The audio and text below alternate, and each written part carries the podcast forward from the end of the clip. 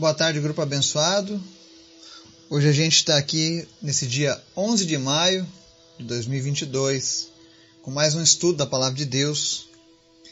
E hoje nós vamos fazer a leitura de um episódio bem interessante da Palavra de Deus, que é quando Jesus tira dinheiro da boca de um peixe. Então vai ser bem interessante a gente fazer a releitura dessa história e entender o que está por trás desse texto, o poder e a importância disso nas nossas vidas. Tenho certeza que esses poucos versículos vão mudar a tua visão, o teu entendimento acerca das coisas de Deus. Eu vou tocar nesse assunto hoje, porque hoje eu vinha conversando com uma pessoa sobre as necessidades do reino de Deus. E quase todas elas se resumem sempre à questão financeira. Quantas pessoas precisando de um auxílio, que geralmente é feito através do financeiro. Então nós conversando, eu disse: Bom, servimos ao dono do ouro e da prata, que conhece as necessidades. Oremos então para Deus mandar a provisão necessária para que se cumpra a vontade dele. Apenas isso. E é isso que eu tenho feito nesses últimos dias. Então eu queria pedir para você que estivesse orando para que Deus enviasse provisão, para que a gente possa atender todos os projetos que o Senhor tem colocado no nosso coração. Afinal, tudo é dele, vem dele e é por ele. Então, nos acompanhe nas nossas orações, orando, para que Deus seja Deus da providência. Amém? E não se esqueça de orar pelos pedidos da nossa lista. Ela está sendo sempre atualizada. Você pode imprimir ela, colocar na cabeceira da sua cama, na sua escrivania e orar por cada pessoa ali. Amém? Vamos fazer nossa oração do dia? Obrigado, Senhor, por mais um dia, pela tua graça, pelo teu Espírito Santo, que tem nos ensinado, que tem nos acompanhado, que tem nos fortalecido, que tem nos edificado. Obrigado por tudo, Jesus. Eu quero te agradecer pela tua provisão e pelos cuidados que o Senhor tem tido com as nossas vidas. Obrigado por tudo, Pai. Obrigado por cada pessoa deste grupo, por cada família, Senhor, que tem se dedicado a estudar a tua palavra, a orar, e buscar a tua presença. Eu sei que aqueles que se comprometem em te buscar te encontrarão, Pai. Eu sei que pessoas têm vivido algo diferente nas suas vidas. Existe algo diferente em cada casa, em cada família, em cada casamento, porque o Senhor faz parte da vida delas. E por isso nós estamos alegres. Abençoa, Deus, cada um deste grupo, cada pessoa que nos ouve. Supre cada uma das suas necessidades. Eu te apresento em especial os enfermos peço que o Senhor esteja trazendo cura e restauração na vida deles. Em especial, meu Pai, eu te apresento a vida do Otávio. Nós somos gratos porque o Senhor poupou, o Senhor deu uma segunda chance para ele. Mas nós pedimos que se cumpra a tua palavra de completar a tua boa obra na vida do Otávio. E ele está sofrendo nesse momento, Deus, porque existem problemas de sensibilidade no olho e no interior da boca dele, que atrapalham a recuperação dele, que atrapalham a saúde dele. E por isso nós pedimos agora, Espírito Santo de Deus, visita o Otávio. Refaça, Senhor, as ligações dos neurônios que foram perdidos, os nervos, os músculos que foram destruídos no acidente, em nome de Jesus, sejam regenerados agora.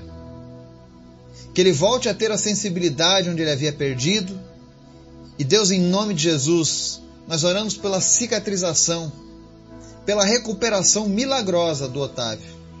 Em nome de Jesus, completa, Senhor, a tua obra.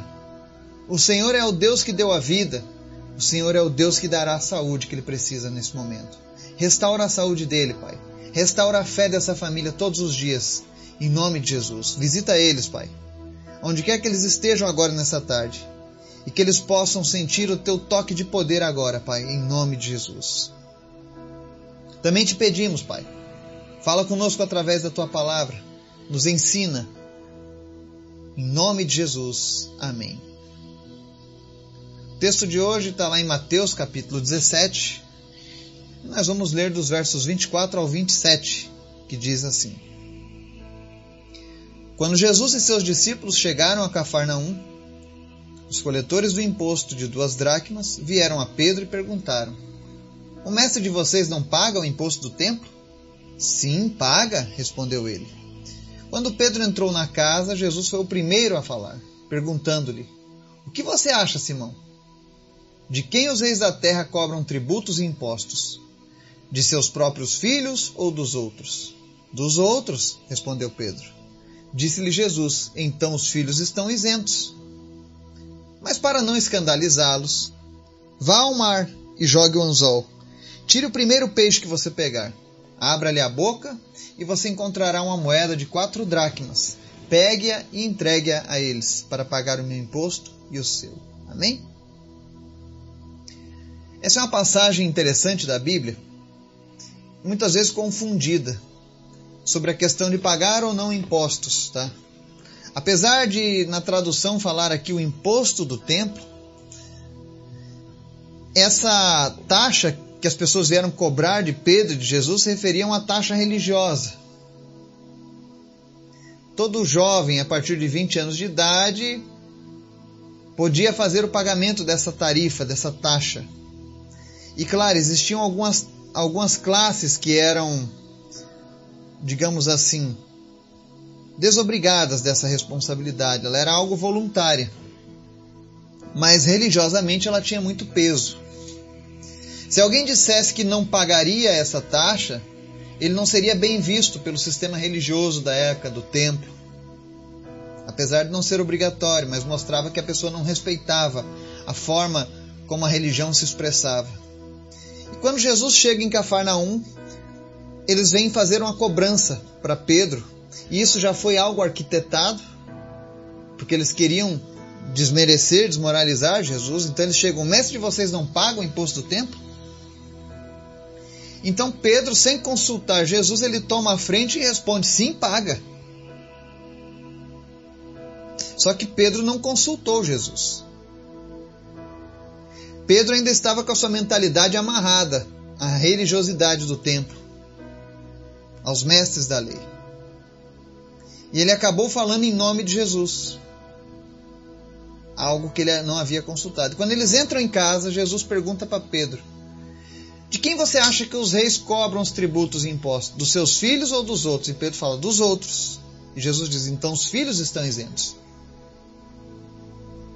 Aqui Jesus está mostrando a Pedro que ele, como filho de Deus, como filho do rei, como o governante máximo da humanidade, ele não tinha a menor necessidade de pagar esse, esse tributo, essa taxa religiosa que era cobrada no templo. Jesus também poderia estar reivindicando a sua descendência de Davi, que era isenta de pagar qualquer tributo em Israel por ter matado o gigante Golias. Jesus poderia ter usado essa desculpa também. Mas ele não estaria errado se ele não estivesse pagando aquela taxa. Afinal, ele é rei. Mas Jesus sabia que os homens não entenderiam ainda a sua afirmação, porque eles estavam cegos espiritualmente. Então Jesus fala no verso 27, mas para não escandalizá-los, vá ao mar e jogue o anzol. Por que, que Jesus diz isso? Porque a palavra de Deus ela diz que a nossa justiça precisa exceder a dos escribas e dos fariseus. Existem certas coisas que nós não somos mais obrigados pela lei a fazer, mas algumas vezes nós faremos ela. Porque a nossa justiça é muito maior do que aquelas que, daqueles que seguem a religiosidade. Entende? Então Jesus dá essa lição para Pedro. E uma das coisas que eu aprendo aqui nesse texto é que esse texto fala sobre a questão de fé. Ou seja, Pedro assumiu uma responsabilidade pela fé, porque ele não tinha dinheiro. E todas as vezes que a gente age com fé, Jesus ele sempre tem uma solução. Ele honra a nossa fé. E Pedro faz aquela afirmação, então Jesus diz: Olha, vá lá no mar e jogue o anzol. Tire o primeiro peixe que você pegar. Jesus poderia ter feito o dinheiro surgir do nada? Poderia. Mas Jesus mostra que tudo é conquistado com um esforço. É necessário uma ação para que as coisas aconteçam. Então ele diz: Pedro, vai lá pescar. Eu vou pagar esse imposto para que aquelas pessoas não fiquem escandalizadas comigo. Se eu não disse que eu pago, pronto, eu vou pagar. Mas é o seguinte: não vai ser de graça. Vai lá e pesque um peixe. E quando você tirar o primeiro peixe, você vai abrir a boca e vai tirar uma moeda de quatro dracmas. Você vai pegar essa moeda e vai pagar o meu imposto e o seu. Jesus faz isso dessa maneira. E o que é interessante nesse milagre é: Jesus sabia que tinha um peixe ali no mar da Galiléia que estava com uma moeda entalada na garganta. Uma moeda de quatro dracmas. Então, se Jesus sabia que, que havia um peixe com a moeda dentro da boca, imagine o que Jesus não sabe ao meu e ao seu respeito. Às vezes a gente está aí desesperado, pensando que a gente está abandonado, que ninguém lembra da gente, que ninguém se preocupa com a gente.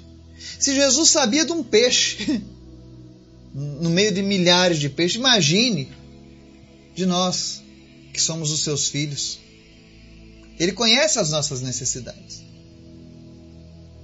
E ainda que a gente tenha errado nas nossas decisões, quando a gente se volta para Jesus, ele sempre tem uma solução. Pedro havia se precipitado na sua resposta.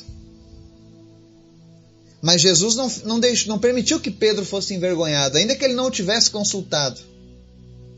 Jesus arruma dinheiro para pagar a parte dele e a de Pedro. Isso mostra que o nosso Deus conhece as nossas necessidades e provê tudo aquilo que é necessário. É por isso que quando a gente precisa de algo, nós precisamos nos dirigir a Deus e falar: Senhor, qual é a direção que nós precisamos tomar? De onde virá a provisão? De onde virá o recurso? Nos direcione. Algumas vezes Deus vai mandar você jogar um anzol no mar. E vai falar algo assim extremamente louco. Você vai tirar um peixe, abrir a boca e encontrar uma moeda. Talvez, se eu falasse isso para você hoje, você tem uma conta para pagar amanhã e você não tem dinheiro, você dissesse, não, você vai lá e vai jogar uma rede e cada peixe vai ter dinheiro dentro. Eu tenho certeza que você acharia que a pessoa que falou isso está louca. Mas Pedro não pensou isso. Ele simplesmente foi obediente. Ele agiu com fé. Ele agiu com fé e obediência à palavra de Jesus. Se Jesus falou, é porque vai acontecer. É normal a gente encontrar peixe com moedas dentro dele? Vivo? Não, não é. Mas se Jesus falou que isso ia acontecer, ia acontecer. Então nessa lição nós precisamos entender que precisamos andar em obediência à palavra de Jesus. Tem um problema? Apresente o seu problema a Jesus. E espere a resposta de Jesus. E o que ele te mandar fazer, faça. Ainda que pareça estranho, louco, fora do normal, entenda que nós servimos ao Deus que tem um poder sobrenatural. Os milagres são coisas sobrenaturais. E se eu e você cremos em milagres, não importa a forma como esses milagres vão acontecer, o importante é que nós cremos e nós confiamos que Deus é fiel à Sua palavra. Eu não sei qual é a tua necessidade, mas todos temos uma necessidade. Agora a questão é: quem você tem buscado para resolver o teu problema? Busque a Jesus. Busque a Jesus. Outra coisa interessante que a gente pode tirar desse texto. Havia uma dívida contraída por Pedro. E Jesus estava pagando aquela dívida para ele. E a boca do peixe ela nos dá várias lições aqui. E essa próxima lição que ele deixa é que existia uma dívida minha e sua com Deus com relação ao pecado. E assim como Jesus pagou aquele imposto lá do templo, que não era obrigação dele, Jesus também pagou a minha e a sua. A nossa dívida com o pecado. Quando ele veio para sua morte de cruz, tudo aquilo que nós estávamos devendo com relação ao pecado foi pago por Jesus lá na cruz do Calvário. Então Jesus é sempre bom.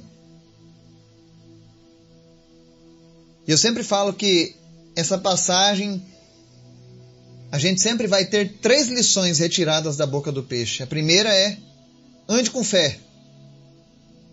Obedeça a palavra de Jesus. Segundo, que a tua justiça sempre exceda a dos escribas. E terceiro, confie. Deus conhece as nossas necessidades e Ele mesmo provê tudo aquilo que precisamos. Se porventura algo não aconteceu, é porque não era necessário ainda. Mas Deus responde tudo no tempo certo, da maneira correta. Amém? Que Deus nos abençoe, nos guarde, em nome de Jesus. Amém.